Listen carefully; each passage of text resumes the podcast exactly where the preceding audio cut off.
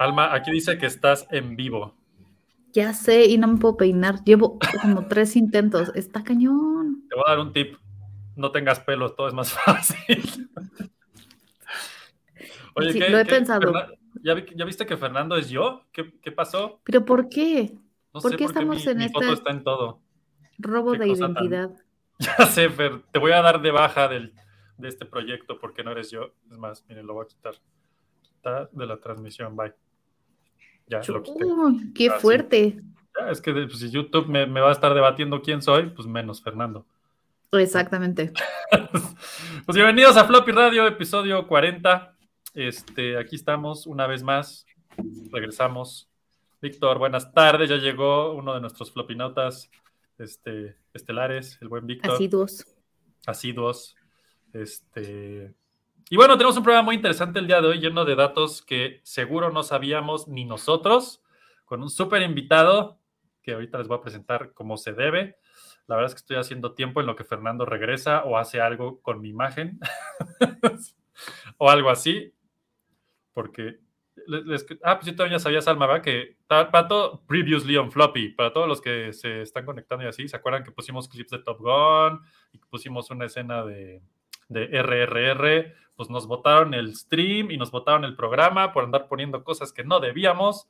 Así es que hoy ya castigamos a Fernando y le dijimos, güey, si pones algo de eso, fuera. Si pones, por ejemplo, mi foto, fuera. Ya, todo esto ya, implacable floppy. Ya se puso el solo, vean eso. no sé por qué sales con mi foto, no sé por qué está mi foto como por Porque estamos con el mismo usuario. Oh, diablos. Ajá. Eso, Alma, no tienes audio. es un desastre. Fernando está jugando con, con mis sentimientos. Los de todos. Pero bueno, miren, ¿saben qué? La neta es que para mejor empezar, empecemos y empezando se empieza mejor o algo así. Así es que ahí les va. Esto es Floppy, episodio 40 y arrancamos. Advertencia, este programa va a ser muy malo. Floppy, un programa de erudición dactilar. Estelarizado por Eric Vichino, Poncho Castañeda, Fernando de Anda y Alma Merino. El programa que tiene más vitamina C que todas las huevas juntas del planeta Floppy Radio, el único programa transmitiendo en vivo ininterrumpidamente desde 1980. Ahora sí, esto ya es oficial, señores. Arrancamos, episodio 40 de Floppy. Ya saben que las guayabas de Marte, ¿o qué es, Alma? Las guayabas de Marte, así justamente. Somos muy saludables, eso es lo importante. Susi Q, mira quién está por aquí. Bienvenida aquí a este programa, tu programa. Si quieres, te, así, si quieres echar desmadre, nomás dinos y te metemos. a ver quién descifra qué diablos es el arte contemporáneo. Y para eso tenemos un invitadazo de super lujo el día de hoy. Diego, ¿cómo estás, Diego? Hola, muchachos. Me encanta estar con ustedes. Gracias por invitarme. Está todo dar. Gracias por estar aquí. Mark, saludos también. saludos, Mark. Otro floppy, floppy fan de antaño como nosotros. Muy bien. Fer, ¿qué, pues tú platícanos un poco de esto para que Diego nos platique un poco de esto y para que Alma y yo digamos qué. Pues ah, dice Susi que, que, ella cobra por eso, que no puede entrar. Bueno, no te, no te pasamos el cheque para que vuelvas a venir. Pues sí, Diego fue mi maestro de foto hace más de 20 años. Y gracias a él entendí un poco lo que es el, arte, el arte abstracto, el arte contemporáneo, etcétera. Y pues este, platicando el otro día, eh, fue así de, necesitas explicarnos la verdad, porque es algo que la mayoría de los que consumimos los medios tradicionales, las historias tradicionales de Hollywood y ese tipo de cosas, estamos un poco desconectados de lo que es el arte contemporáneo, con qué se come y qué. Cuéntanos, Diego, porfa. ¿Y qué chingados también tu trayectoria. Eric, Alma, muchas gracias. Pues mira, este, obviamente ponernos a dar definiciones y explicar todo lo que es el arte en general, pues nos llevaría bastante tiempo y de hecho llevamos siglos con esta discusión sobre no qué es el arte contemporáneo, sino qué es el arte. El arte. Todavía no nos podemos poner ni siquiera de acuerdo en eso. Este, yo creo que esta es una de estas cosas que, como dijo el filósofo Morris Weiss, decía que el arte no se puede definir porque tiene demasiadas diferencias entre sí y pocas coincidencias. Entonces lo declaró un concepto abierto.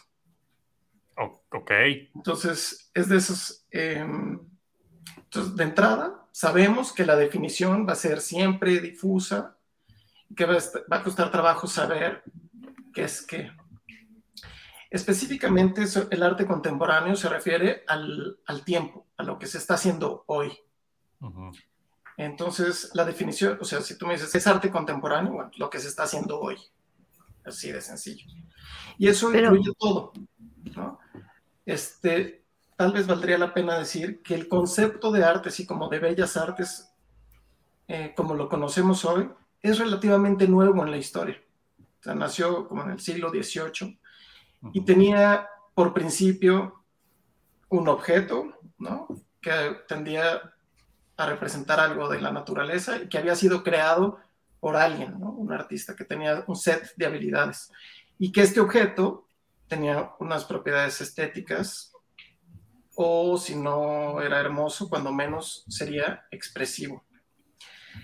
Entonces, ese concepto es del siglo XVIII. En realidad, todo lo que se hizo antes del siglo XVIII y de este concepto no, no se hizo con esta noción de hacer arte, sino que las esculturas, las pinturas tenían otros, otras razones de ser. Habían nacido para ser educativas o para didácticas, para explicar episodios bíblicos o históricos o lo que sea, ¿no? Pero no se, no se pensaba que, que se estaba haciendo arte per se. Y luego el concepto, pues nada más duró así 100 añitos, porque en el siglo XIX y el XX el arte cambió por completo y dejó de, ser, de tener que ser hermoso para empezar, ya no, no necesita ser bello. Eh, por otro lado, desde Kandinsky para acá también dejó de necesitar ser representativo. También ahí hay un hecho histórico interesante que es justamente la razón por la que los conocí a ustedes dos, que es que nació la fotografía. Entonces, se le delega a la fotografía todo el concepto, eh, toda la carga documental, ¿no? Ya no necesitamos documentar en pinturas o en esculturas, ahora documentamos en fotografías. Luego la fotografía también se emancipa de esa carga. ¿Eh? qué chingados. No nos interesa necesariamente documentar lo que sucede afuera, ¿no? No es mucho más interesante documentar lo que pasa adentro, ¿no? Este, por otro lado, también en el mismo siglo XX, Duchamp nos hace cambiar la idea de que el, objeto tiene que ser creado por un artista, sino con que sea elegido por un artista es suficiente. Y eso también le da espacio a la fotografía para también ser un arte, ¿no? Porque tú no cuando tomas una foto muchas veces no construyes el espacio, sino solamente seleccionas la parte del espacio que vas a que vas a tomar. Y obviamente este ahora entendemos por arte una enorme gama de, disciplinas técnicas y alternativas que antes pues, no nos parecían parte de las bellas artes. ¿no? en, el arte, en el arte contemporáneo sí están. ¿no? Entonces, eh, no sé si esto nos da cuando menos un marco teórico para empezar a decir, bueno, ok, ya sabemos que sabemos muy poco y que además nadie sabe nada Básicamente. Yo, tengo, yo tengo una pregunta que me causó como ruido. ¿Arte contemporáneo es todo lo que se hace hoy? ¿Hoy a partir de cuándo? ¿Hoy desde cuándo? Hoy, ahorita. ¿Hoy desde hoy? En este momento. Exacto. Hoy. Si, si tú creas algo de arte hoy, por definición sería contemporáneo. Sería contemporáneo a nosotros. ¿no? Luego, hacia atrás hemos ido haciendo divisiones y hemos encontrado eh, las formas de conjuntar a gente que trabaja de formas similares o con temáticas similares o en momentos históricos similares, los agrupamos en grupos, los, los agrupamos en grupos, obvio, los agrupamos porque es más fácil catalogarlos y es más fácil explicar, ¿no? Entonces tenemos este, a los expresionistas y tenemos a, este, te digo, diferente a los minimalistas y tenemos, y todos esos, en el momento en el que dejan de producir, mueren, ¿no? Normalmente esa es la razón por la que un artista deja de producir. Em, pues, su trabajo se, se, le busca un espacio en alguna otra etiqueta o categoría. Mm. Sin embargo, mientras siga produciendo y siga vivo y activo, pues será eso, artista contemporáneo. Aunque eh, una de las diferencias más interesantes entre, entre lo que se pretendía del siglo XVIII al XIX a lo que pretendemos hoy es que hoy nos interesa mucho más el mundo de las ideas. O sea, no, nos, no estamos para nada interesados, o bueno, no para nada, ya no estamos tan interesados en reproducir la realidad a la perfección. A menos que ese sea el concepto, a menos que ese sea el, la profundidad de la idea y que venga acompañado de, pues no sé, una serie de, de otras características, ¿no? Si no, pues, se convierte en un retrato bastante hueco, donde es un despliegue, a lo mejor un alarde técnico, ¿no? De hiperrealismo o lo que sea. Pero si no tiene un concepto detrás, normalmente pasa em, de lo que se llama la fortuna crítica, pasa bastante desapercibido. De hecho, eso me lleva a platicar una cosa. Se ha hecho muchísimo arte en la historia. Muchísimo. La mayoría malo. ¿La mayoría mal? Malo. La mayoría malo, ¿no? O sea, irrelevante. Entonces, eso, entonces, eso nos lleva a otra pregunta y es, ¿qué hace que una obra de arte sea buena? Que de hecho, que uno que lo mencionas, Diego, aquí Mark Brauer nos preguntaba, ¿qué opinan sobre que el arte es relativo? Ah, totalmente relativo, ¿no? O sea, de hecho, hay una definición, fíjate, eh, este, mm, el doctor James Fox, que les platicaba, que es este historiador que da clases en Cambridge, eh, cita estas, em, estas definiciones de arte que me parece que vale la pena revisar rápidamente. Bueno, para empezar, les voy a decir que Wittgenstein, el filósofo alemán, también rescata el, lo que dijo Weiss del open concept, o sea, lo del concepto abierto, pero dice que es como un juego, donde si tú te fijas en qué llamamos juego y quieres comparar un juego con otro, la mayoría de las veces eh, solo algunas características coinciden y muchas otras no. Entonces se hacen eh, familias de juegos donde no todas las características de todos los miembros de la familia coinciden. Entonces, eso le pasa mucho al, al arte, ¿no? Entonces, en el pensamiento filosófico contemporáneo, em, ¿qué es lo que hace que una pieza sea arte? Pues pensamos que a lo mejor no es una característica que está en el objeto en sí, ¿no? No necesariamente es parte del objeto, sino en su uso. Y ese es el uso y la intención lo que lo define como arte. ¿Y ya ves, Entonces, no, es que estaba pensando con Fer que decía, por ejemplo, vamos a poner esto en puntos súper terrenales.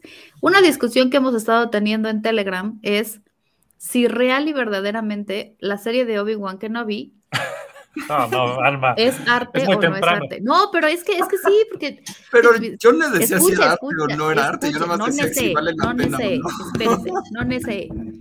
Entonces, con todo lo que está diciendo Diego, es, es una creación.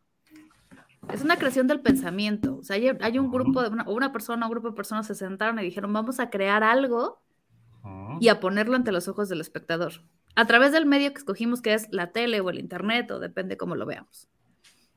Pero entonces, eso es arte contemporáneo. Buen arte o mal arte, eso ya entra en otra categoría. Pero es, por definición, es arte.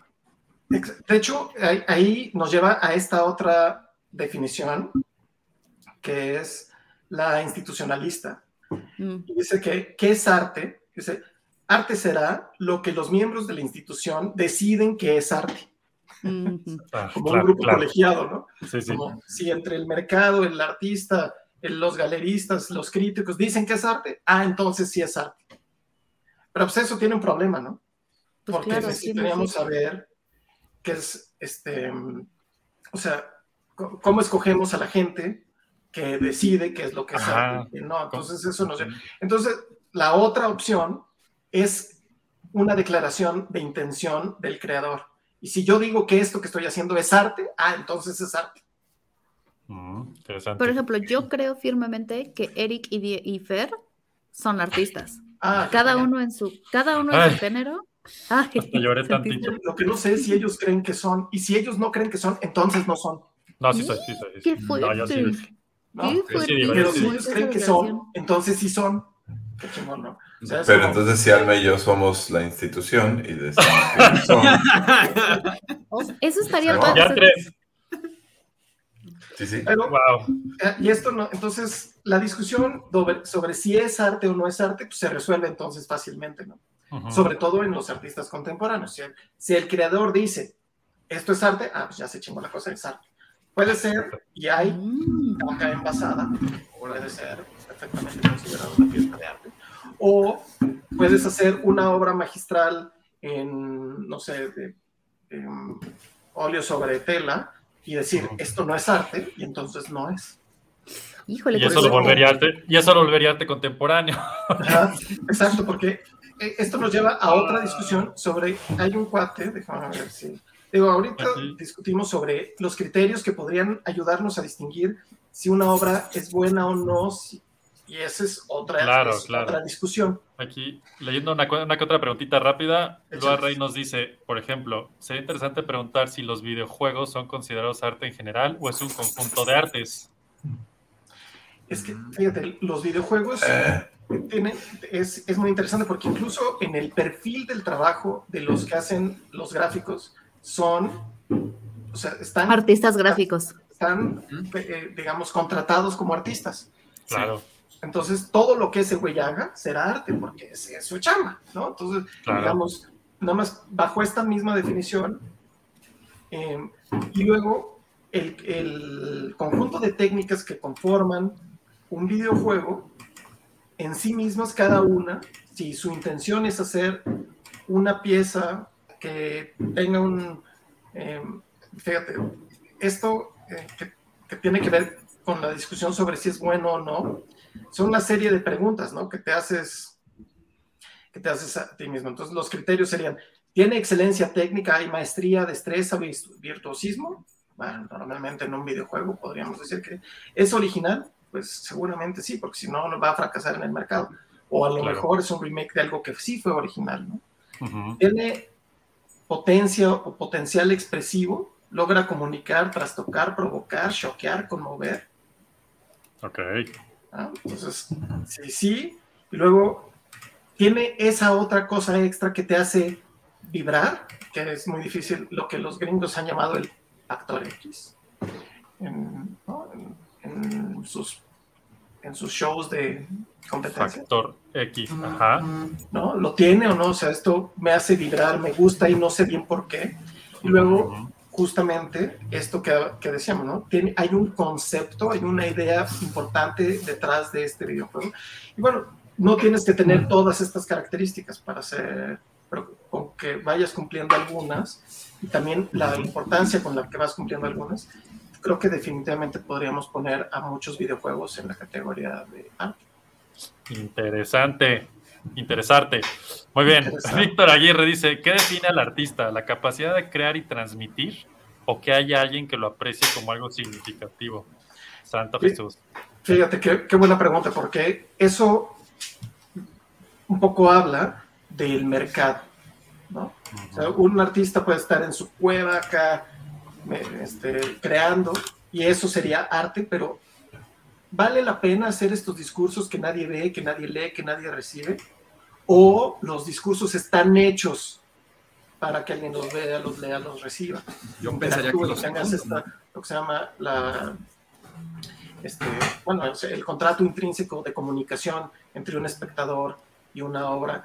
Y luego, si la obra eh, va a trascender el tiempo, normalmente, para que una obra trascienda el tiempo, normalmente tiene muchos espacios huecos para que el espectador llegue y lo complete, ¿no?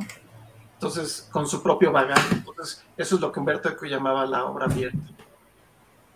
Entonces, si una obra es muy cerrada, va, se convierte como en, un, como en un instructivo para aprender, para conectar tu PlayStation, ¿no? Claro. Sería una obra muy cerrada, no permite interpretaciones, ¿no? y, y ahí está, perdón, pero creo que ahí está un punto bien importante. El arte siempre permite la interpretación. Claro, no, de hecho, eso sería una de sus características más importantes para trascender en el tiempo. Mm. ¿no? Porque nuestros criterios de hoy no van a ser los criterios de mañana y los criterios que tenemos hoy para analizar arte de otros tiempos y otros momentos históricos. Si esas piezas son, no, no permiten nuevas lecturas, no permiten eh, nuevas interpretaciones, normalmente se pierden en el tiempo, se pierden, ya no nos interesa. En cambio, una obra que se renueva con cada lectura, te lo voy a poner en literatura, por ejemplo, si tú lees a Cervantes y lees El Quijote, lo que tú lees hoy, con tu bagaje, con tu historia, con quién eres y, quién, e, y en este momento histórico, lo más probable es que sea radicalmente diferente a lo que se leyó hace 100 años. No, a mí me pasa cada año. Por ejemplo, tengo un libro que me gusta leer cada año porque cada año es diferente. Exacto. Es el mismo libro, es el mismo autor, pero cada año es distinto. Es, un ejercicio bien interesante. Es muy abierto, ¿no? en, las palabras de Humberto Eco. Es una obra muy abierta que permite muchísimas interpretaciones. Y esa es una de las cosas que también habla de, un, de si el arte es bueno o no, no. Si el arte permite interpretaciones y que cada uno de los lectores llegue y haga su propia lectura y de esa forma, al hacer su propia lectura, lo haga suyo es lo que se llama la comunicación textual entre el autor y el espectador. Entre, el, entre el creador y el espectador. Si esa comunicación no existe, entonces la obra vive sola y termina muriendo. Necesitamos que lleguen estos espectadores y la hagan suya. Y entonces no importa, y termina siendo casi irrelevante, qué era lo que quería hacer el autor. Porque lo importante es lo que el espectador hizo con esa obra. Y entonces para cada uno de las personas que, lo, que tiene una experiencia, una experiencia de goce estético y puede comunicarse con esa obra, pareciera que la obra se le hicieron a él. ¿Y sabes qué? Sí. Porque esa lectura, esa vivencia es única, específica y particular para esa persona. Y entonces, increíble, ¿no? claro, claro, claro. Tienes, tienes un, una experiencia realmente muy trascendente que te habla a ti. Híjole, es que sí está bien interesante.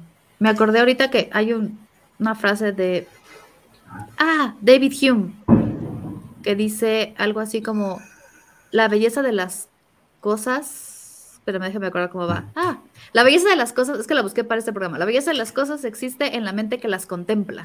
Claro. No es... De hecho, te voy a poner un ejemplo de arte contemporáneo mexicano que fue de grandísima polémica, pero podríamos discutirlo y eso sería interesante. Sí, sí, sí. Cuando Gabriel Orozco puso el, el Oroxo en la galería Curimansuto, y era un, un, un Oxo tal cual eh, dentro de la galería. Ah, ok, no, no voy a, o sea, podemos discutir si es bueno o no, esa es otra historia. Fernando está buscando la imagen en tiempo real, estoy seguro. Ajá. Lo que me parece interesante de esa propuesta de Orozco es que te hace pensar justo lo que tú acabas de decir, Alma. Ahora resulta que puedo ir al Oxxo y tener una experiencia estética como si fueran las bolsas de papas, un valle escultórico, ¿no? Y entonces ir al Oxxo, si yo decido como espectador, puede ser como ir a un jardín escultórico. A un museo de arte contemporáneo. Exacto, y entonces, y, es, además es efímero y, se, cada vez es distinto y, está lleno de, Claro. claro. La diferencia es que el cuate que pone las bolsas en el Oxxo no sabe que está haciendo arte. Orozco sí. Entonces, por definición, sí es arte. No sé si es bueno. Qué intensidad. Es, cierto. Eso es súper interesante. Yo fui a una exposición de Sildo, Meireles en el, en el, justamente en el museo que está en, I mean, está el Oxxo. Que, o sea, literal. Se me tocaron unas papas. ya sé.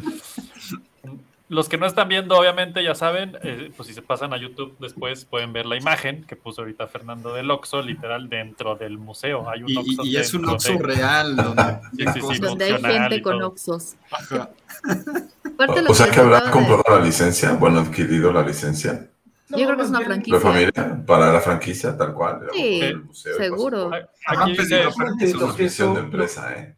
O sea, es que además ahí hay un juego de mercado muy, muy loco, ¿no? Porque claro, había unas, unas latas de coca, bueno, de refresco intervenidas por Orozco y en vez de costarte los 12 pesos que te cuesta un chesco, a lo mejor te costaba 120 mil, no sé. claro, seguramente, claro, claro. entonces, aparte era un volado. Eso también es un juego entre el mercado y lo que entendemos del mercado y la propuesta, que a su vez también podría ser una crítica, ¿no? O sea, digo, no sé cuál era la intención de Orozco, ¿no? No, eso, este, no, no, no estoy seguro. Pero lo que sí es que nos puso a todos a discutir. Ah, claro. Y, eso es increíble. Dice Susi Q. Y si yo creo que soy artista y soy la única. Eso está bien, porque si lo que tú, no sé qué hace Susi Q, pero si, por ejemplo, tú, vamos a decir que pintas uñas, o que, este, o, no sé, desgarras. Hace stand-up. Susi Q es stand-up. Pues, no, pues, eso está todavía más claro. Si tú crees que tú haces arte, entonces haces arte. Ya, eso, es lo que hay que ver es si ese arte es bueno o no, pero eso es, te digo, que, aquí viene el comentario de Mari Calderón, que dice, creo que no existe un buen arte o un mal arte. Fíjate que es una discusión interesante y aquí yo siempre me meto en problemas con la música. Bien, aquí, estás en tu programa, tú dale. Sí, porque, este, digo, obviamente hay muchísima música y la gente que le está creando cree que es arte y entonces ya, ya valió madres, es arte, ¿no? Exacto yo digo, ok, pero todavía, no sé, yo le llamo la garnacha musical. Y hay garnacha en todo. claro, claro. Hay garnacha en, las pinturas, ya hay garnacha en la literatura, ya hay garnacha en la fotografía. Y está bien, pues te digo, una cosa, em, una cosa que nos pasa es que cuando vamos a un museo, sobre todo a un museo que tiene arte hecho en otros momentos históricos. Esa selección que ya está ahí, hipercurada, nos quitó toda la paja del momento. Todo, porque es lo que te en todos, en todos los momentos de, la historia se han creado muchísimas piezas de arte, pero muy pocas son las que trascienden el, el paso del tiempo, ¿no? Tienen la fortuna crítica de pasar el paso del tiempo. Eh, y en cambio, cuando ya los vemos, después de que se, que se filtró por, ya pasó por el filtro de la historia, ya pasó por el filtro del tiempo, entonces solo vemos del pasado como las cosas chidas, ¿no? Lo más chido. Y entonces eso nos hace pensar que lo de hoy es una basura. Claro. Decimos, no, claro, pues danos chance y en 50 años vemos a los museos. Claro, porque ya hiciste, claro, ya hiciste toda la curaduría de contenido y esa curaduría de contenido pues ya te quitó, como dices tú, la paja. Y, y yo sigo, lo de la garnacha me encanta y es la, la mejor descripción. Tú puedes ir a comer pasta recién hecha a Negroni ¿no? Y decir, wow, qué maravilla, así como puedes escuchar a lo mejor la quinta sinfonía de Beethoven y decir, wow, ¿cómo se le ocurrió a este hombre todo esto? Pero eso no quiere decir que si te vas y te, tome, te echas una gordita de chicharrón, ¿no? Con su quesito y su salsa, no lo disfrutes igual que es como, por ejemplo, la gente que dice oír reggaetón, ¿no? Oye, no todo el tiempo tienes que estar, eh, que creo que es, eso es parte de lo que, como la crítica formal del arte, es que no todo el tiempo tiene que ser el gran arte o el arte reconocido. Hay arte que te gusta, por ejemplo, hay para mí, por ejemplo, las artesanías no son artesanías, son piezas de arte porque la persona que las hace es un artesano en la que cada una es, nunca es una es igual a la otra, solamente que su reproducción es masiva, así como me imagino que en su momento, no sé si a lo mejor a Van Gogh, en lugar de haberla metido un psiquiátrico, lo hubieran puesto a pintar, pues hubiera sacado cuadros como pan caliente porque esa era su terapia, ¿no? Ese era su oficio. Su oficio era el de crear. Claro. Sí, estoy absolutamente de acuerdo. Yo creo que podemos consumir a veces garnacha, a veces eh, alta cocina y a veces comidita casera. Está chido, ¿no? O sea, eh, no, no, se trata de que si te gusta el arte solo puedas consumir como, como las bellas artes y las artes más finas y lo más, también se, puede, o sea, uno sería pedante y pretencioso, este, por otro lado, o sea, hay cosas que también está padre eh, echarte tu garnacha, está chido. Lo que no está chido es solo consumir garnacha, ¿no? Ojalá pudiéramos balancear ahí, o sea, una dieta equilibrada, muchachos. en todo. Exacto, exacto, exacto. creo que ya se está contestando solo esto, pero dice Mike Brower que le gustaría saber tu propia definición de arte. Eh,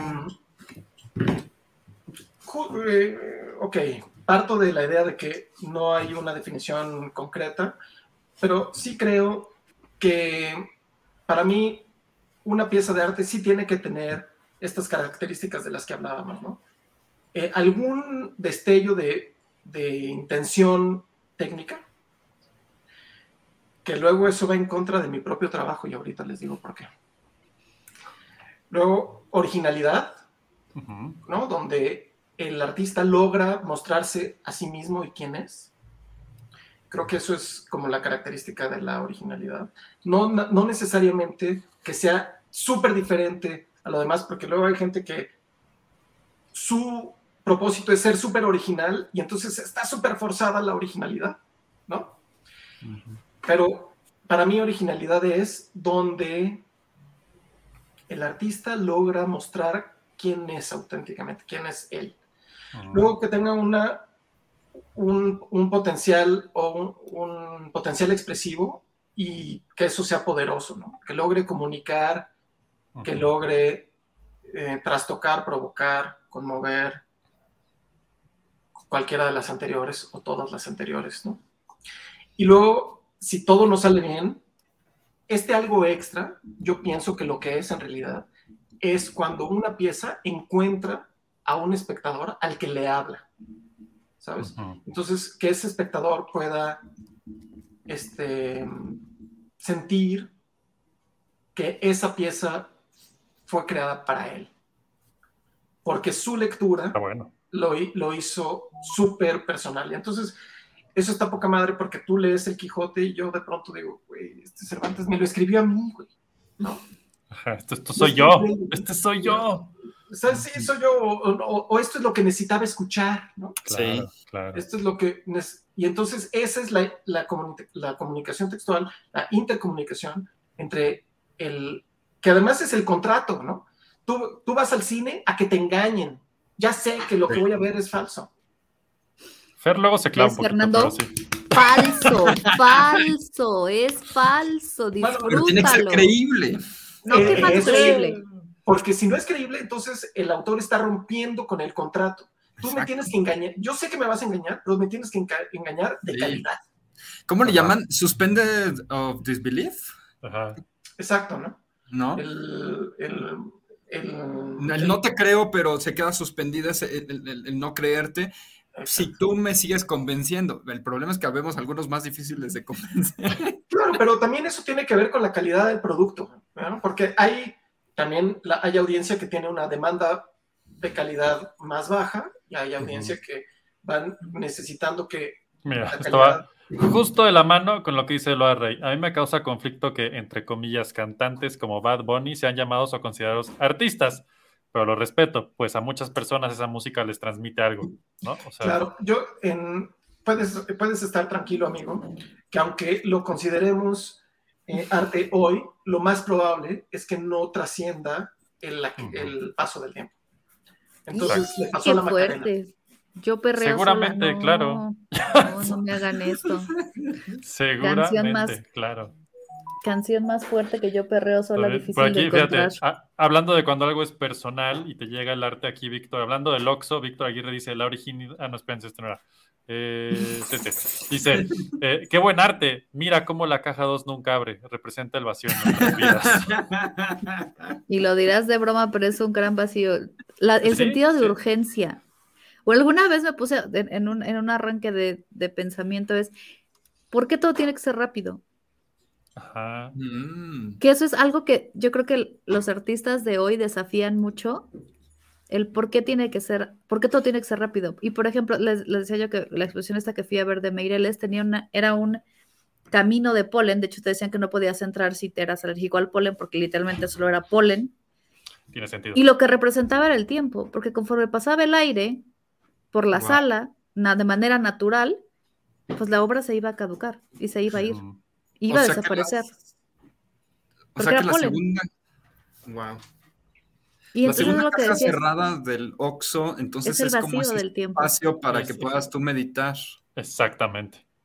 es la, la sobre- temporalidad. O sea, sé tu que vida. suena, sí está chistoso, ¿no? Lo, de, lo del Oxxo y todo eso, pero en serio, creo que un- parte de lo que nos preocupaba mucho cuando estábamos viendo cómo, cómo explicar el tema era que no entendíamos qué era el arte, pero, ¿no? O sea, ¿qué es el arte contemporáneo? Y de verdad nos causaba un conflicto porque era de, oye, sí le podemos preguntar así de, oiga, prof, que cree que estamos aquí bien mensos y no sabemos qué es el arte, pero creo que estas definiciones que nos acaba de dar Diego es lo que nos dices, no, chavos, están expuestos al arte todo el tiempo Todo el tiempo. a artistas todo el tiempo. Que no lo nombres de manera formal en esta institución, como decías, ¿no? En esta cosa académica y formal de, ah, esto es artista, esto no es artista, es, por ejemplo, ¿cuántas personas que se dedican a hacer diseño web, ¿no? Crean verdaderas obras de arte en la pantalla y estamos expuestos a ellos, ¿no? En, la- en una navegación increíblemente intuitiva o en- y que de verdad son artistas y estamos expuestos a ellos todo el tiempo. Solamente que estamos muy formalizados en la academia o en la escuela, no más bien en la academia, en la escuela de decir,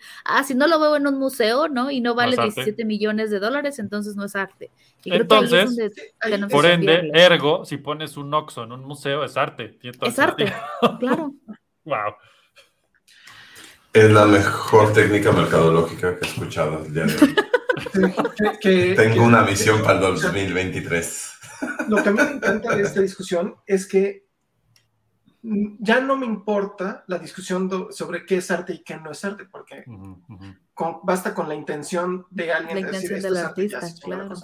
Entonces, lo que ahora me interesa mucho más es ayudar a la gente y eh, ayudarme a mí mismo tener un criterio y, una serie de criterios para poder discriminar entre arte bueno y arte no tan bueno. ¿no? Y claro, será discutible y no tendremos todos las mismas, los mismos criterios, pero cuando menos nos obliga a pensar qué es lo que nosotros, o sea, no, no, no aceptamos la definición em, gratuita, sino que nos obliga a tener ese proceso mental de decir, ok, ¿qué es lo que es importante para mí? ¿Cuáles son los criterios que son importantes para mí? Y, y dentro de mi propio bagaje y de lo que sé y lo que he visto y mi historia y lo que he leído y los museos que he ido y los cómics que he leído, que me llega, que me, que me prende, que me pasa, que me toca, Claro. que me trastoca, que me provoca. Y eso es lo que está chido, ¿no? ¿No? Ese Entonces, sería el punto, ¿no? O sea, ese es el punto al final del día. ese ¿no? es el punto. Entonces, Aquí dice final, Enrique Chávez justo eso, ¿no? La obra siempre encuentra a su verdadero dueño, la persona para quien fue creada. exacto, me encanta eso. Sí, es correcto. La- este, y lo que, está, lo que es bellísimo es que además un compa llega y se enfrenta a una pieza, lo que sea, ¿no? Vamos a decir un cuadro, y uh, le da electroshocks y le llega. Y llega alguien más y tiene otra experiencia estética, también le dan sus electroshocks, y la experiencia de uno y otro son nada que ver. No, nada incluso que ver. hay cosas que, que yo eh, por la vida, el trabajo y demás he tenido la oportunidad de ver. Azul 1, 2 y 3 de Miro son mis obras favoritas en la historia de la humanidad. Qué chido. Yo no podía entender cómo había personas que entraban, literalmente son unos cuadros azules con rayas negras, rojas y blancos, ¿no? Para los que quieran buscarlos son maravillosos. Son, pero como yo nunca había tenido la oportunidad de verlo y lo había visto siempre en internet, pues yo creía que eran un cuadrito, ¿no? Del tamaño de una computadora y no, resulta ser que son un- del tamaño de una pared, ¿no? Así enormes. Ujú. Cuando entro a la sala y lo veo, y, y tuve esa sensación como de, aquí se podría acabar el mundo y yo moriría feliz. Y yo veía como la gente pasaba y decía, ah, pues sí está. Claro, Oh, very Claro. nice, very nice. Y tomaban la Claro, foto por eso. claro. Son dos experiencias distintas que para uno significaba una cosa y para el otro la otra. No por eso es menos o más arte, solo es distinto. Porque al final lo que estamos aprendiendo es que está en la capacidad del espectador. ¿No? Entonces, lo que, lo que nos gustaría es, claro, tener todos los, todos los puntos de vista, todos los espectadores son válidos, eso no es lo que estamos discutiendo. Pero quisiéramos que las capas de profundidad que los artistas están poniendo en sus piezas pudieran ser interpretadas, deshebradas, abiertas por más gente. Y además abiertas como cada uno de esos espectadores, con sus propias referencias históricas, con sus propias referencias artísticas, con, sus propio, con su propio bagaje, ¿no? Y eso es lo que haría que las discusiones fueran muy interesantes. Te voy a contar, esto que acabas de decir de los azules de Miró es totalmente relevante, pero hay un artista que se llama Ellisworth Kelly, que sus cuadros son sólidos de un solo color. ¿no? Entonces es el cuadro blanco, es un blanco. Y el cuadro azul es azul. Y el negro, ¿y qué crees? ¿De qué color crees que es? ¿No? Y así. Y sabes qué? Son súper meditativos, súper profundos. Y claro, hay gente que dice, eso lo podía haber hecho yo. Y a lo mejor tiene razón. Pronto lo hiciste. Clásico. Pero no lo hizo. ¿no? Exacto. Y la cosa es que el, el, ese, ese punto de trascendencia en donde alguien decide, voy a hacer un cuadro blanco sobre blanco. Y esto pretende llevar a alguien a un nivel de conciencia distinto. Ese es el arte, el, el, el concepto, el, no, no el objeto físico. ¿Sí me explico? Hay ¿Viste Daredevil, la serie? ¿Cómo? Hablando Dare- de arte. Daredevil, la serie. No la he visto. No, hay un personaje que es un villano que justamente lo logras entender a través de un cuadro que es justamente una pieza blanca. En el momento en el que él se sienta y ves lo que está representando de su vida, de su infancia en ese Sí, cuadro, sí. no, bueno, esa serie se maravillosa. Eso Esa serie es arte. Porque esta, esa serie animada tiene estas referencias posiblemente a Ellisworth Kelly o a otros autores. Por ejemplo, Seguramente. A mí me encanta en, en Texas, creo que es en Houston, hay una capilla que no tiene religión específica, es una capilla como de meditación o de espiritualidad, que tiene ocho paneles de Mark Rothko. Y los, cua- los ocho paneles son monumentales, miden como 350 por 250 Ujú. y son negros sobre gris, los ocho. Eh, bueno, he ido dos veces y las dos veces me ha conmovido prácticamente hasta las lágrimas, pero lo que más me gusta es ver a la gente que dice, a mí no me gusta el arte. Y entras ahí y algo pasa, Seguro. algo pasa. Se te mueven las teleras, güey. Claro, claro. se te trastocan los nuggets. Algo pasa ahí que aunque salgas y sigas pensando que, que no te gusta el arte, algo pasó en este espacio donde hay una auténtica comunicación entre el artista y el espectador, o más bien entre la pieza y el espectador, porque te digo, las intenciones del artista ya No pierden relevancia. Mira, Claro. así se siente, ¿no? Eso es, es la serie, justamente. Ajá. Está increíble. Quítala, quítala. Así Fernando no entiende. Es una imagen fija, no nos van a hacer nada. yo también Ah, espero que no haya repercusiones. Este, Bien. Tenemos 84 mil comentarios. Déjeme ir rápidamente. Ah, Vamos. Aquí Lua, Lua Rey dice: Creo que todos tenemos algo de artistas, pues a nuestra manera creamos alguna obra, ya sea personal para nosotros o para compartirlo a un círculo de conocidos. Que de hecho voy a aprovechar ese comentario que acaba de ser eh, Lua Rey para mostrarles este, lo que viene siendo lo que él considera una obra de arte en una tarde de no tengo nada que hacer y un paquetaxo a mi mano. ¿No? Y entonces creo esto. Está increíble. Está increíble. Esto increíble. es lo máximo. El, el paque, paque warrior. este, y el Paque Warrior. Está o algo así. increíble. Está. Muy Está bien. increíble. Uno, uno de los retos muy grandes del arte contemporáneo, sobre todo en estas técnicas mixtas de masa con aceite, el problema es la conservación. Exacto. Y sí, porque Tenemos- sí, es que Y Es a los conservadores, o sea, a los conser- no los conservadores, a la gente que conserva arte, a los eh, Sí, no los conservadores de los conservadores. Sí, exacto. O sea, a, a los, a la gente que su chamba es cuidar las obras en unos aprietos tremendos, ¿no? Porque Claro.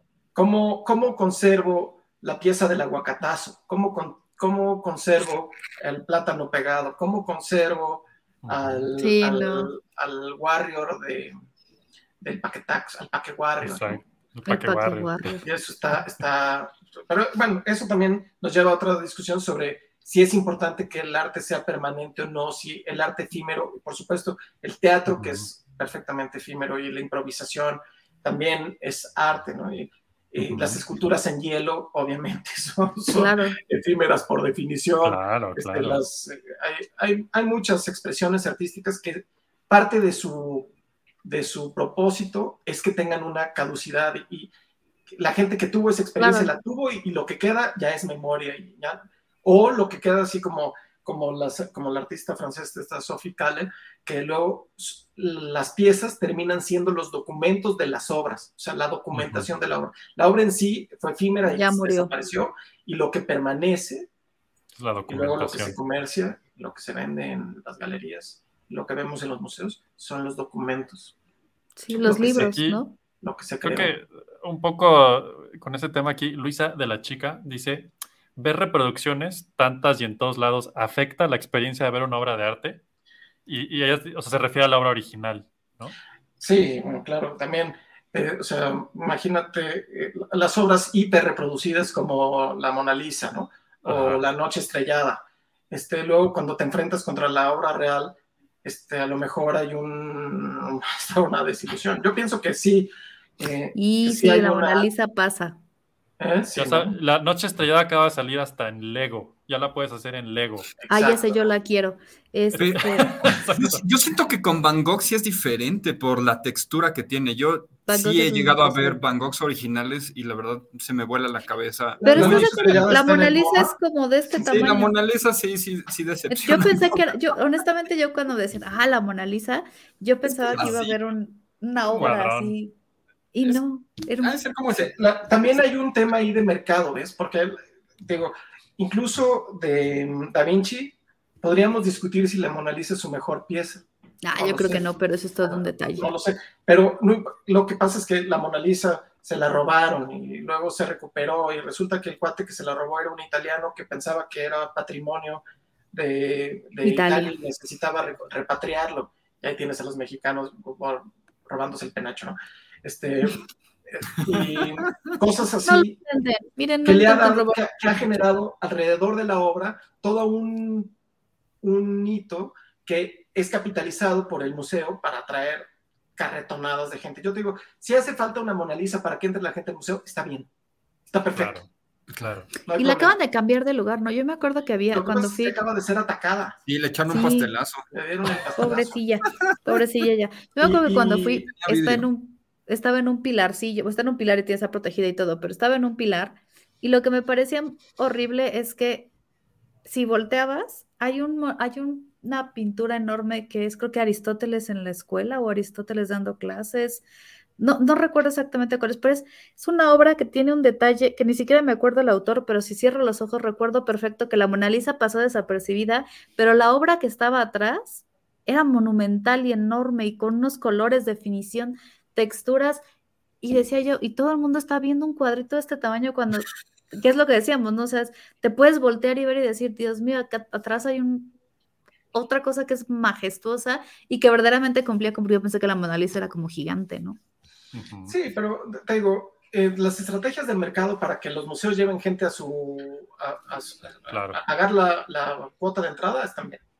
Eso es, ¿no? Y luego también creo que puede ser una puerta de entrada para la que gente se interese en obras de otros momentos y también para las reinterpretaciones son valiosas, interesantes. Claro. Y si eso cambia la, la experiencia, yo pienso que sí, pero no necesariamente para mal, ¿no? O sea, claro, a lo mejor cuando ves a la Mona Lisa original te provoca darle un pastelazo, es posible.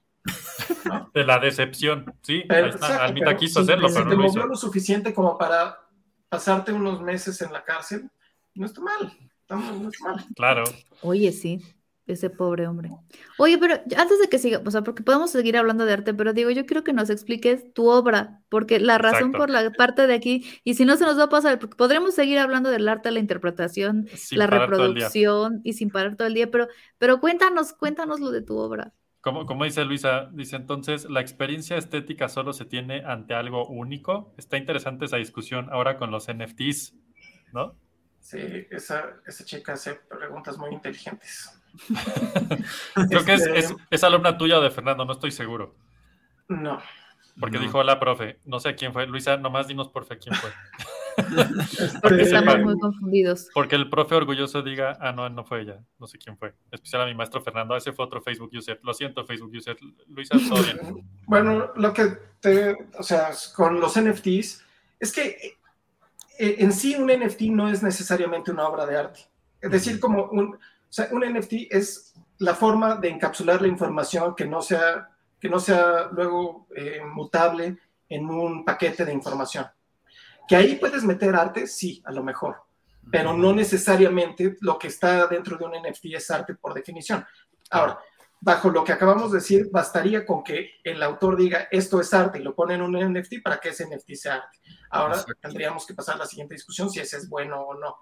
Ahora, eh, ¿qué pasa con qué pasa con, con la reproducción? O sea, tenemos una obra que es digital y son unos y ceros, pero alguien la compró en un NFT. Bueno, pues la experiencia estética de vivir, de, de, interactuar y de leer esa obra de arte, si su canal es una pantalla, entonces todo el mundo podría experimentarlas sin importar quién tuviera la titularidad del dominio de la propiedad, ¿no?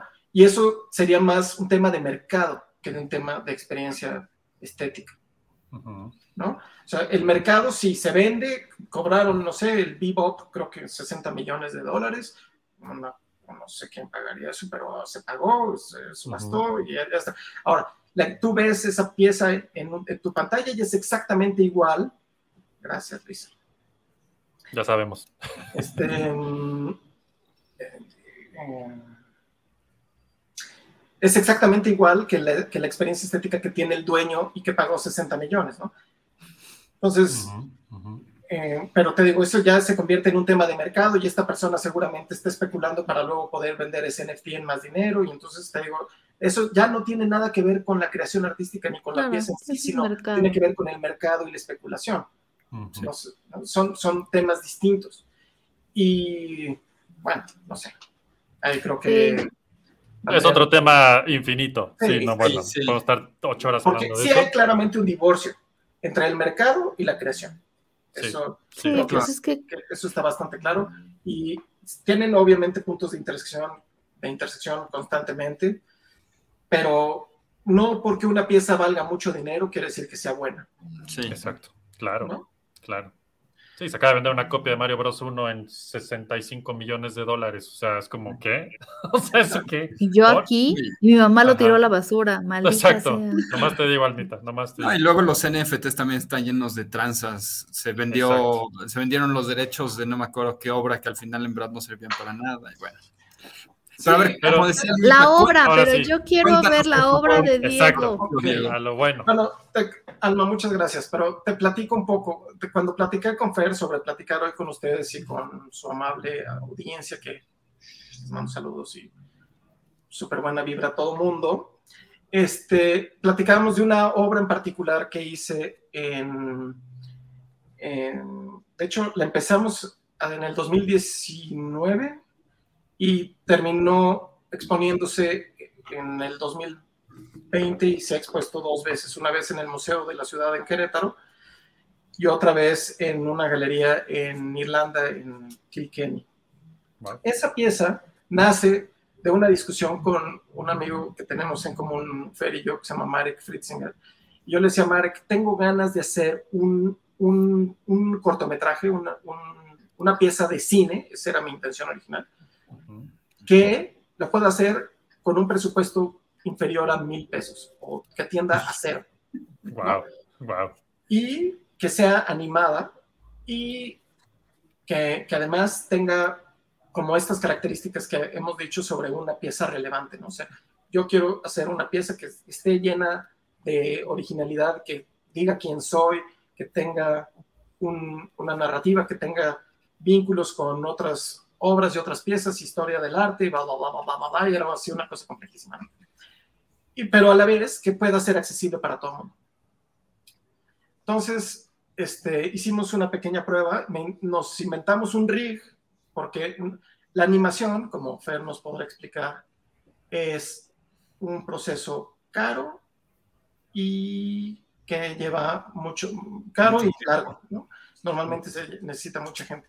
Y entonces yo quería hacer una animación espontánea. Y eso, cómo se come, ¿no? Cómo se haría, cómo se ve. Y luego terminamos haciendo una técnica donde lo que se movía era el papel, un poco como les pasaba a las caricaturas como de... Ah, como Walt Disney. Exacto. Bueno, como, más bien como los picapiedra, que el fondo, ah. el fondo que se repite y dicen, ok, ¿qué pasa si entonces yo solo hago el fondo? Y entonces voy pintando en vivo en el fondo y, y voy moviendo el fondo, lo voy embobinando, de tal forma que el fondo avanza y voy, voy tomándole fotos a ese fondo. Entonces, aunque los dibujos no se mueven, no están animados, hay cierto movimiento, y hay una cierta evolución y hay un cambio en lo que se ve en la pantalla. Eso estaba, estaba chistoso y lo hicimos en mi jardín en una noche porque necesitábamos un espacio donde cupieran 16 metros de papel que era lo que teníamos para eh, una, una, tira de papel de 16 metros de un plotter. Era lo que teníamos aquí en la casa y tinta china. Y afortunadamente Mark es un gran artista. Sí. Entonces, este, yo le escribía este texto que yo le decía a él y él reaccionaba al texto. Entonces empezaba a pintar y yo le decía, para, tomo una foto, avanzo el papel. Pintaba, para, foto, avanzo el papel. Para, foto, avanzo el papel. Así, así se hizo. ¿Cuántas horas duró eso? Increíble. Eh, en los 10 minutos que dura la animación completa, nos echamos tres noches de 8 horas. Wow. No es tanto. Si piensas eh, cuánto se tarda. No, cuánto en una, película. ¿no? Por otro lado, de ahí luego, claro, hubo que hacerle un, poco de edición y luego se, em, conseguí a alguien que me ayudara con las voces, que les agradezco muchísimo tres amigos, además con voces increíbles, este, Ivo Zeta, y Jessie Fournier y, y, híjole, no puede ser que se me olvide el nombre de mi talento. Este, suele pasar, suele pasar. Esta chica que hace una voz increíble, que, bueno, me encantó. El caso es que, claro, eso se hizo después. Y luego, eh, ya que la pieza estaba con las voces y con, y, digo, armada, y, em, se le enseñamos a otro amigo que se llama Héctor Ruiz, que es un gran músico y musicalizador de películas, y se emocionó y decidió aportar su talento para hacernos música original para la pieza. increíble. Entonces, este, la terminamos de hacer como año y medio después de que empezamos. O sea, yo escribí el texto, ¿no? Escribí el texto así en una noche. Luego, tres noches lo produjimos. Y luego tardamos un año en, postproducirlo. Pero te digo, a nadie se le pagaba nada, no había dinero para nadie. No, o sea, ese no era el propósito. ¿no? La idea era tener uno, un producto terminado que, que, que valiera, que no tuviera una, un vínculo con el capital invertido. Entonces, ya que estuvo listo, yo pensaba que era un cortometraje. Entonces lo mandamos a 70 festivales de animación y cine experimental. Mm. Y recibimos 70 rechazos. muy bien. Las razones por las que no le fue muy bien, ahora las entiendo claramente. Porque para ser experimental, en, en, los festivales de cine experimental, no les, no les interesa que sea narrativo. Y esta es una pieza narrativa. Y para hacer animación, en realidad no está animada. O sea, los dibujos no se mueven. Pero no, volvemos al formalismo de la academia que coarta entonces la creación. Pero los festivales siempre van a buscar propios criterios. Bajo esos criterios no cabíamos. Exacto. Ay, pero qué chafa. es que van a, van a buscar que, que, la animación tenga animación. Mira, que lo de animación te lo compro. Puedo que lo de la animación diga yo está bien, pero experimental nada más porque es narrativo, pues ¿qué quieres? O sea, es como... Estaría chido, eh, Fer, Eric, Alma, si podemos ponerles el link a la gente que nos está haciendo claro. para que después le puedan echar un ojo al corto. Y luego, o sea, después de... Pero después, no nos... Al rechazo número 10, dijimos, bueno, ¿por qué esto, no? ¿Por qué nos va tan mal? Claro. Y aunque lo seguimos mandando, te digo, repetimos esa operación 70 veces. Porque bueno, hay que ser... Estamos justo en la línea entre perseverantes y necios. Pues sí, pues sí, si no, ¿para qué lo hace uno, no? Exacto. Y, pero, sin embargo, se lo enseñábamos a otras personas y se conmovían y gustaba, y a nosotros también nos, nos gusta y mm. nos deja cosas. Y entonces nos dimos cuenta que lo que era es que no era un cortometraje, era una pieza de arte, ¿no? Y entonces cambiamos nuestro enfoque y ahí fue que fui al Museo de la Ciudad y el director del Museo de la Ciudad, este, Gabriel Horner, nos le gustó, nos dio el espacio y, y, bueno, pues, la obra se expuso, además en un formato que me gustaba mucho, porque no solamente era el corto en un sinfín, que no, ¿no? el corto en un, Como en un loop, ¿no? Un loop, ¿no? Sino que además había otras tres versiones del mismo proyecto. Estaba el texto original escrito pegado en las paredes, entonces podías leerlo, que es una experiencia distinta que solo escucharlo. Claro. Luego estaban expuestos los dibujos originales, bueno, de hecho, cada, cada, cada, es un tríptico, ¿no? Está dividido en tres partes. Cada tríptico, cada pieza del tríptico tiene 16 metros de papel, cada una. no, se estaban, no estaban estaban todos, todo el papel ahí, pero no estaba todo a la vista. Entonces, escogimos como dos metros y medio de cada uno de los, de los rollos. Entonces se ponían en mesas y estaban los dibujos originales, que eso era muy interesante porque podías ver cómo el papel se había aguadado, se había roto, se había decolorado. podías ver como la pieza original después de que, después de que, se, después de que se usó.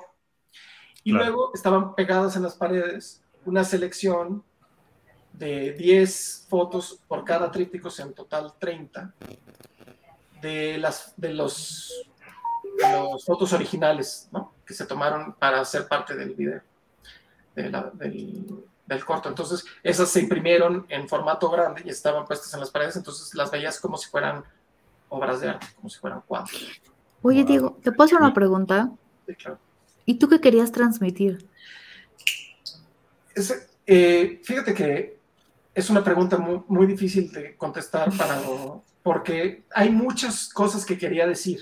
Y de hecho, o sea, si lo ves, si fuera una cosa específica, concreta, a lo mejor en vez de hacer un, un corto de 10 minutos o una peli de 10 minutos, habría hecho una, un dibujo, una cuadra, que, que, es lo que hago constantemente, ¿no? Todos los días pinto un cuadro, o dos, o lo que sea, o medio, un tercio pero en este caso tenía muchas cosas que decir y quería homenajear a tres artistas que me parecen relevantes y hacer comentarios sobre el espectador y sobre eh, la música y sobre nuestro, el mundo en el que vivimos y nuestras hipersensibilidades.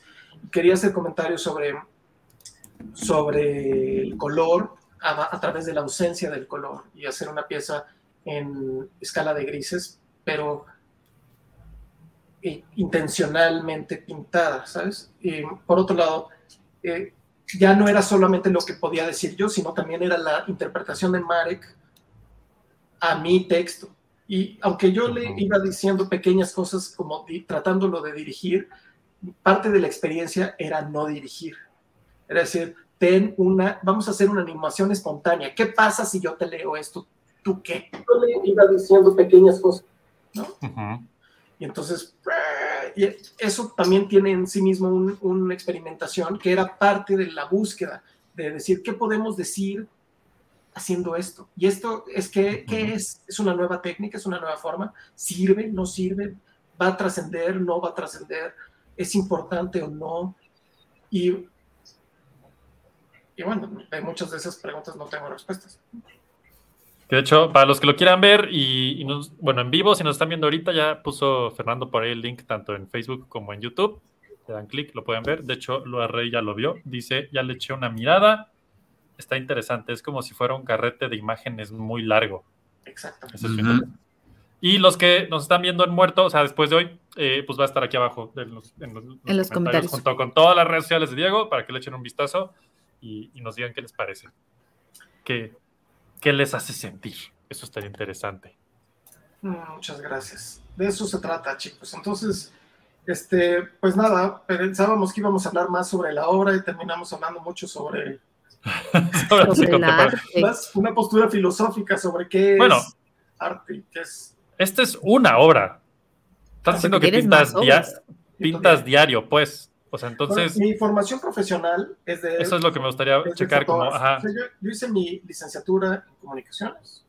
Luego hice mi, mi, especialidad, mi maestría en Nueva York, en el ICP. ICP es el International Center of Photography en Nueva York. Sí, sí.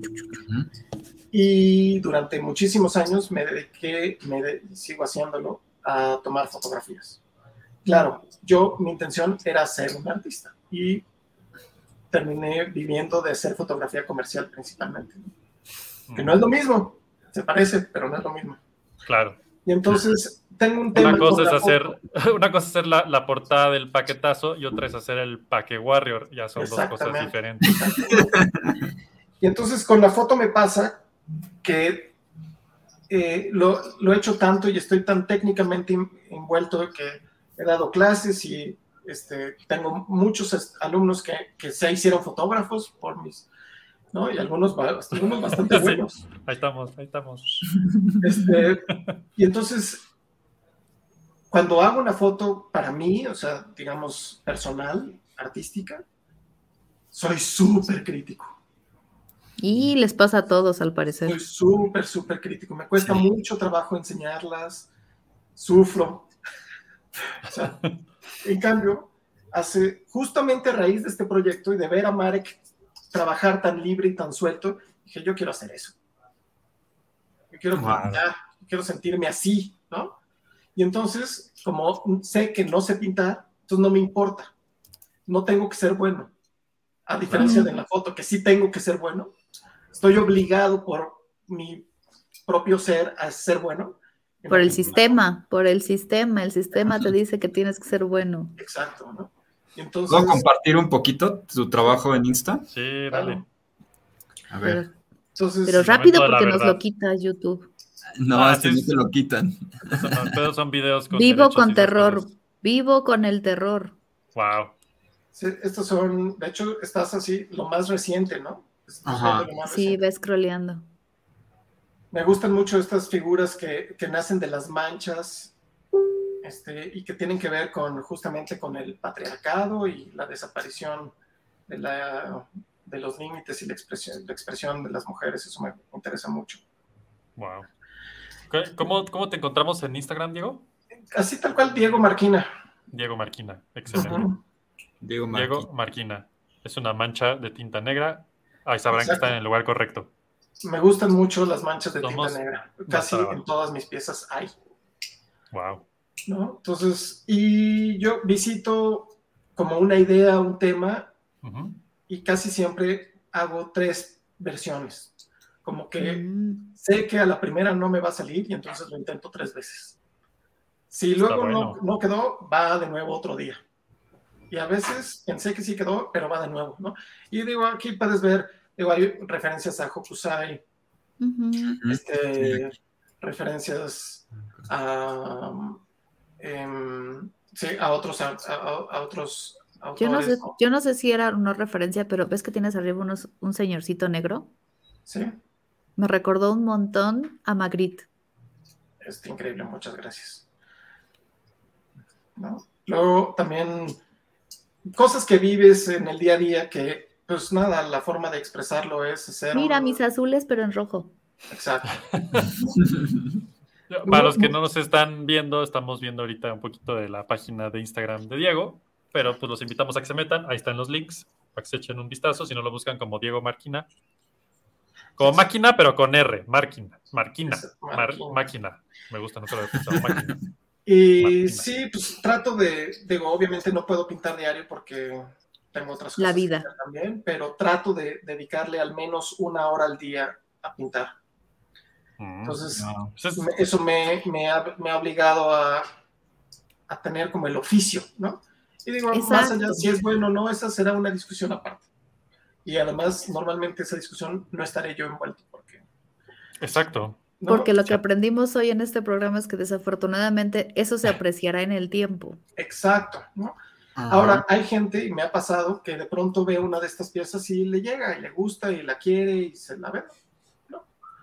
Está increíble. Este, mucho, muchas veces me, me, dicen, ¿y qué querías decir? Y yo le digo, si te digo qué quería decir, ya no te va a gustar.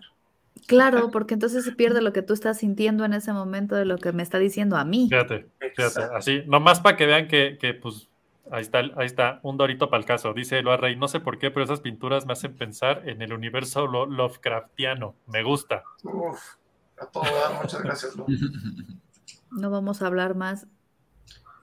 Y es justo eso, ¿no? Es esta parte donde cada quien, quien es y el arte que se encuentran en una disección y dicen, ¿qué onda? ¿no? tipo, la explosión de cosas. Y ahí es donde también viene, como por ejemplo, ya, ya, ya pensando en, la obra que, que, hicieron, que no tienen las voces y el audio, y después te vas, que se fueron sumando más artistas, ¿no? A la, a la creación original por este, esta pasión por la creación. Exacto. Creo que te habla un poco también de como cuando algo, y, a lo mejor me estoy proyectando, y si es así, lo siento muchachos, pero cuando algo te apasiona, es para eso esto, cuando algo te apasiona, cuando encuentras algo que te mueve, no importa si paga 10 millones, cero pesos, cuesta mil, toma un año, ¿no?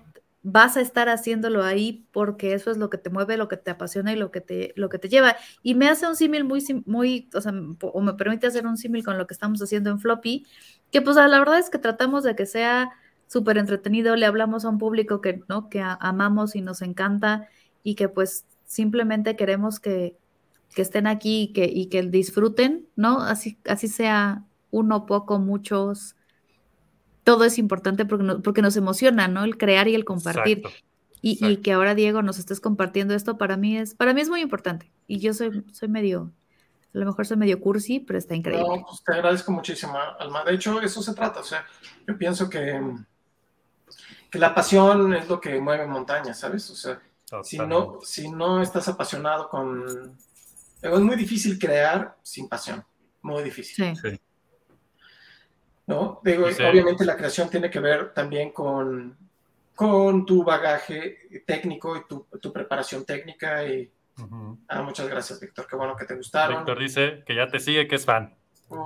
Luisa de la chica, fan súper declarada aquí también. Cuatro corazones, eso es fan. Podría haber sido cinco, pero está bien. Órale. Mark, Mark Brower dice: Soy fan de Floppy. Gracias, Mark. Ya lo sabemos. Tú eres, tú eres fan verdadero de Floppy. De los que se deberían de llevar un, un botón, una insignia, no sé. Un algo.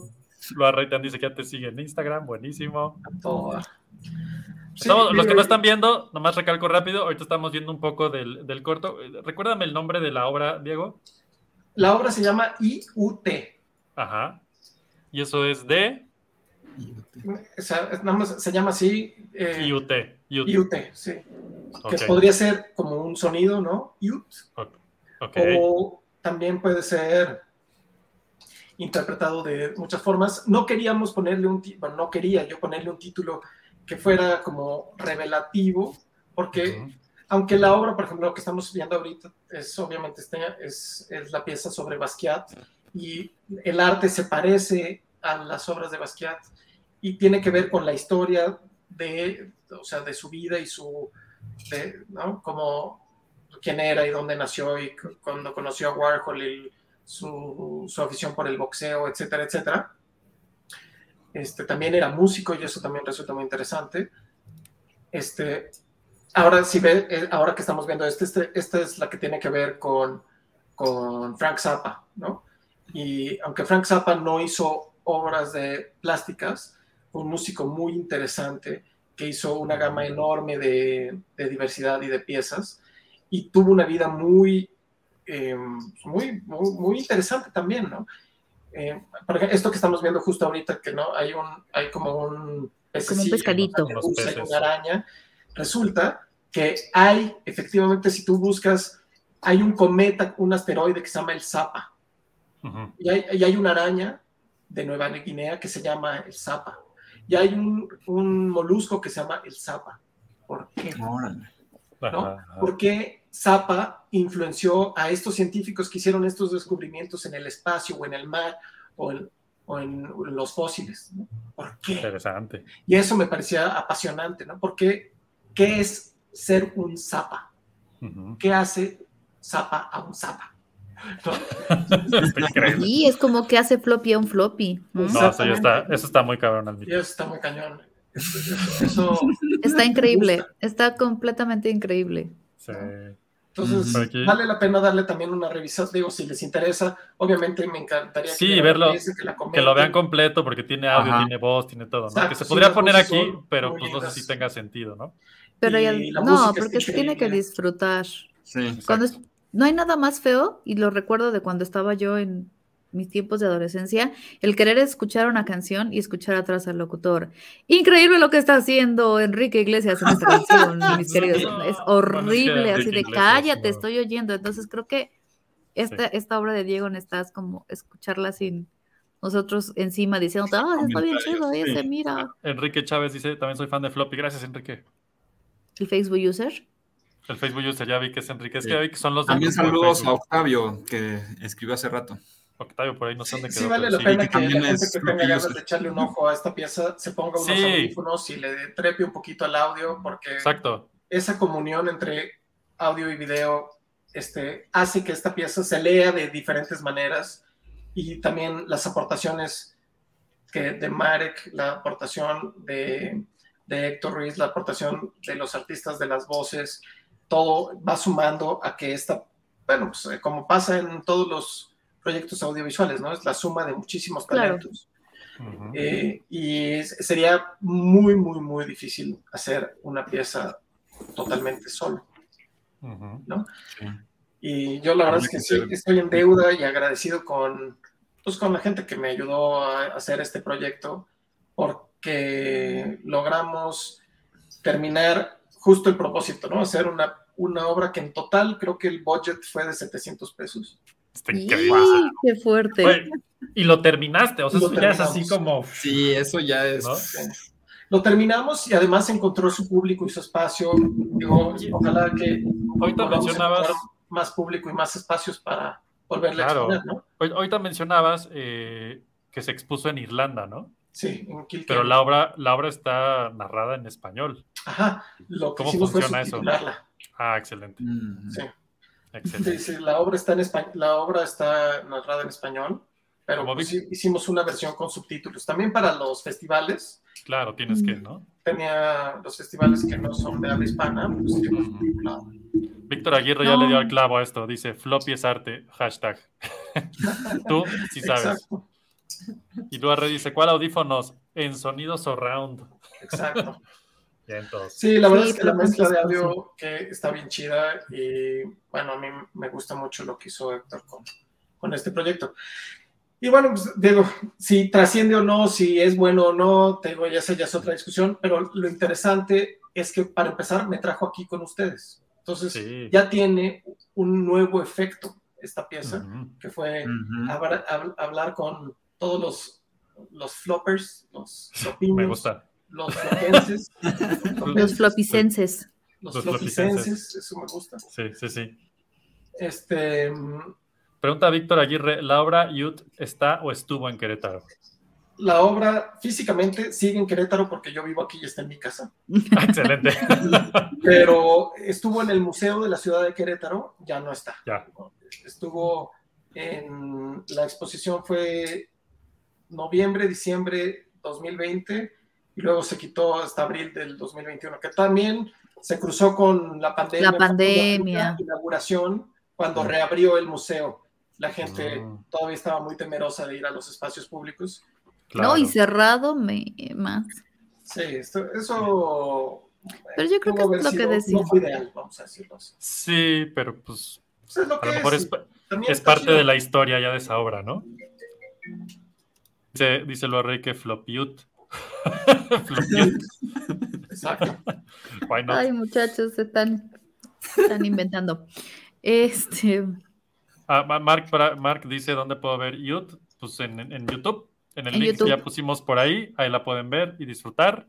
Eh, lo voy a poner todos modos en los comentarios. Terminando esto, lo, agrego ahí para que también lo puedan ver si están viendo esto después.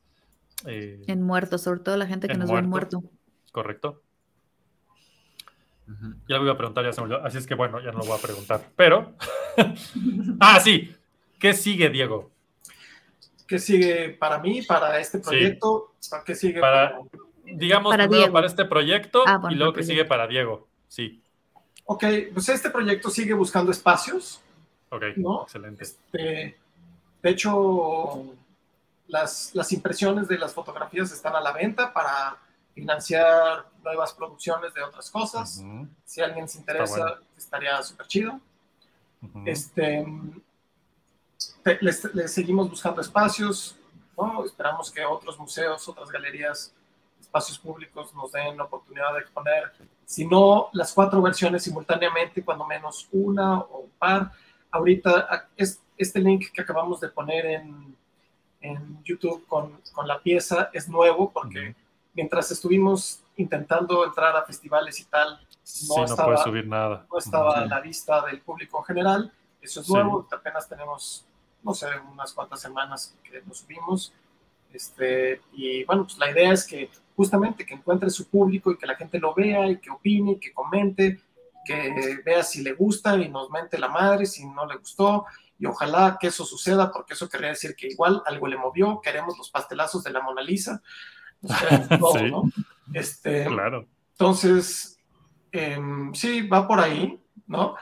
Eh, yo sigo produciendo eh, les digo, yo trato de pintar diario, entonces eh, tenemos justamente Marek y yo otro proyecto que está ahí en el tintero, que ya lleva un buen rato en postproducción, que hizo la música eh, Mateo Hagerman y Marek hizo las misma idea, misma técnica, igual como este rollo que avanza, nada más que este le hicimos a color y es, oh. el tema es sobre cuando el diablo encuentra a alguien que es más malo que él. Y entonces renuncia. Sí, yo conozco varios. Está buenísimo. Oye, Diego, ¿no han pensado en hacer algo virtual? ¿Tener tu museo virtual? Estaría padre. ¿Fernando? o sea, es que mira, empezó en blanco y negro, siguió a color y lo que sigue es 3D en tiempo real. 3D. Y Fernando acá modelando en tiempo real. con el casco. Chicos, denme un segundito porque tengo que abrir la puerta. Vaya, vaya usted. No, pues... Cuando llega Amazon, llega Amazon, muchachos. o el súper. O el súper, es horrible. Sí, sí. Oigan, pero entonces nada más porque nos va a quedar súper corto ahora que regrese ya para cerrar el programa. No se les olvide buscarnos en Floppy Radio, buscar YUT así IUT. IUT, ajá. IUT, mis amigos flopicenses.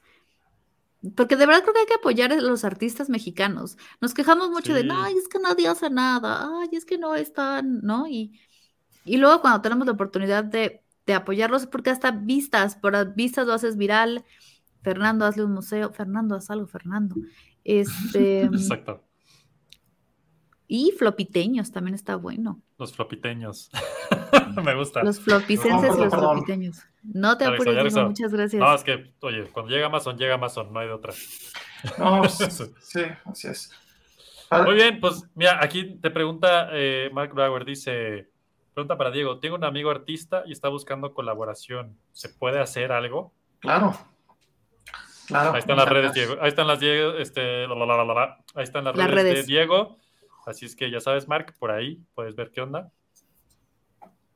Y no sé qué decía Alma, pero sí, estoy de acuerdo. sí. Los floppy livers, dice Lua Rey. es que nos quedan como cinco minutos de programa, entonces tengo tantas preguntas que hacer, pero no quiero que nada se quede como, como cortado. Entonces, vas. Diego, ¿algún otro lugar donde te puedan ver, donde puedan ver tus obras, además de tu Instagram y YouTube, o solo ahí? No, eh, bueno, también tengo algo de obra en una galería virtual que se llama Sachi Art. Mm. Entonces ahí en Sachi tengo una galería mía y ahí hay fotos. Eso es un poquito distinto. Porque hay estas fotos de las que les decía que me cuesta mucho trabajo enseñar y luego vender. Bueno, ahí hay. Entonces, si alguien quiere ver como mi trabajo de fotógrafo, eh, mi trabajo personal de fotógrafo, ahí lo pueden ver. Todos esos links, si ya vieron esto, los pueden ver aquí abajo, van a estar acabando esto los pongo y si no, los, ya los están viendo es que ya los puse, así es que ahí está todo lo que está diciendo Diego. Loa Rey pregunta, ¿los memes son arte? Como la intención del meme es ser un meme, no. son memes. ¡Y qué fuerte! Pum, listo. Exacto. ¿Qué es un meme? que hace un meme pretendiendo, o sea, hacer arte con memes, entonces sí. Exacto, Ah. eso está interesante. Hay unas tazas que venden con memes que son maravillosos. que, Que te cuentan una historia. Con un Oxxo que vende memes que son En arte tazas. en tazas y en NFTs. Con eso dimos toda la vuelta a este pedo. Ya dijo, ahorita que te fuiste, Diego, dijo Fernando que él te va a hacer tu, el, el tercer rollo, va a ser en 3D y él lo va a hacer. en. Estaría genial. Estaría muy chido. Oye, te quería preguntar cómo ves tú, ya para cerrar estos últimos minutos, pero cómo ves la inteligencia artificial creando imágenes Ay, vamos segundos? Fíjate, esa es una pregunta súper interesante, porque ahí lo que, desde mi punto de vista, lo que es arte es la programación, Exactamente. ¿no? Porque le- en sí, la inteligencia artificial no tiene una intención. La intención está en la persona que programó ese, ese, ese software, esa inteligencia. Y si, O- si o en fue lo que es- programado para crear arte, entonces sí es. O en lo que consumió Y no esa- le digan esa eso a Fer. artificial, ¿no? Porque esa inteligencia artificial entró a internet, vio millones de, de imágenes. Pero no, la inteligencia artificial no tiene intención. Ajá, exacto. No tiene Entonces, intencionalidad. las imágenes que vio son las que son Pero y lo vuelvo único a que lo está mismo, Fer. replicando es eso, ¿no? Alguien, o sea, la inteligencia Alguien artificial programó. no se creó espontáneamente. Ajá. Que sepamos aún. Sí. Exacto. Todavía. Todavía. Todavía, sí. En lo que eso sucede, en la persona que, que programó esa inteligencia artificial para que navegara el- el- para que navegara en internet, obtuviera esa información de ese universo gigantesco de imágenes y luego creara lo que se fuera que creó, el, el, result- o sea, la- el resultado sí es arte, porque la intención no está en la inteligencia artificial que lo creó, sino en el güey que programó esa inteligencia artificial. Para crear arte. humanas. Si, si su intención era esa, de crear Claro. arte. Claro. Si no, entonces no es arte. Oye, Fernando, ¿se sabe quién programó a Dalí, Mini y Dalí y todo ese show? No. ¿Es un secreto de Estado? Pues es, es OpenAI. OpenAI es la. ya, o sea, son un chingo de gente. Sí. Pero siempre hay uno que inicia y no creo que nadie vaya a revelar quién es porque él es el que tiene el core del motor. Chan, chan, chan. Él es el que debe estar en un museo. Él Él No, debe están estar solo en museo. carbonita, sí. Pero si Muy se bien. puso solito en carbonito sin pretender hacer arte, entonces no debe de ir en un museo. Sí, cierto, no, entonces no. ¿no? sí, Es muy difícil. Yo les voy a decir una cosa. Tan solo Debería no de ver floppy para cambiar de opinión. De hecho, de hecho. chiste. Ojalá Exacto. esté viendo floppy para que su intención cambie. Exacto. Está buenísimo. Entonces, sí, todo, o sea, hoy en día, de este- obviamente todo lo que les acabo de decir, tampoco, o sea, esta es mi, mi versión, mi, mucho, o sea, no soy un scholar de este tema, ¿sabes? Sí es, sí es mi tema, me interesa, leo, eh, he tomado, o sea, mucha información de otros pensadores que no soy yo, pero al final un poco lo que vino a... Esto que pregunta de está. hoy es una versión este, medio destilada de... No, Sí, está perfecto nos porque es lo que entendemos. Porque Vamos a ver, vamos, a ver si. Alma, vamos a ver qué tanto aprendió Alma el día de hoy. Dice Loa Rey, las pinturas que han hecho algunos elefantes o simios son arte. Pues solo si tenían la intención. Si el elefante no tenía la intención, no es. To. Por ende, ¿Qué? no son arte. No son nada. No sabes, no tú no sabemos sabes. si un elefante Sí. se considera artista. Pero ya te voy a decir una cosa, depende, si, si, el, si el elefante le tuvieron que dar X número de latigazos para que, Ay, sí, no es arte. fuera artista, entonces no es arte, porque no Claro. es su propio... Porque está Necesitas, obligado.